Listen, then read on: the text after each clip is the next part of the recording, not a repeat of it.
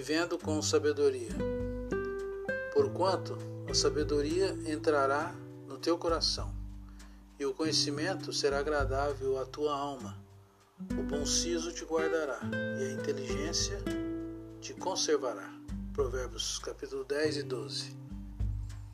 Parece que nessa vida confiamos em muitas coisas. Um atleta confia no seu preparo físico, os mestres dependem do seu preparo acadêmico.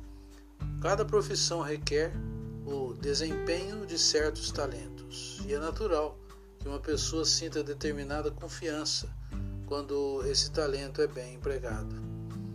Os provérbios de Salomão não só nos pedem que nos examinemos a nós mesmos, mas que reconheçamos fielmente nossa completa dependência de Deus. E quando assim fazemos, podemos viver confiadamente. Ande com sabedoria e tome boas decisões. A sabedoria é mais que um conhecimento de fatos históricos. Abrange a nossa capacidade de usarmos nosso conhecimento de maneira mais correta. A sabedoria que vem de Deus não é algo que ocorre por acaso. A pessoa que deseja ser sábia busca o conhecimento com base na confiança em Deus, sempre. Em várias passagens em Provérbios há uma quase personificação da sabedoria.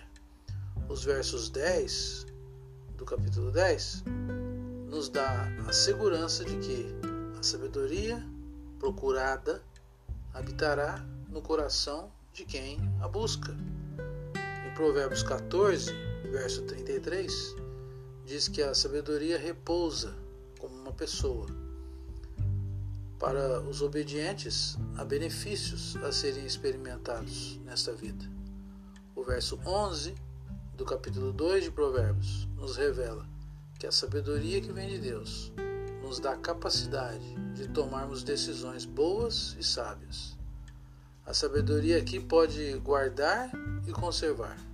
Portanto, há quase uma personificação dessa sabedoria.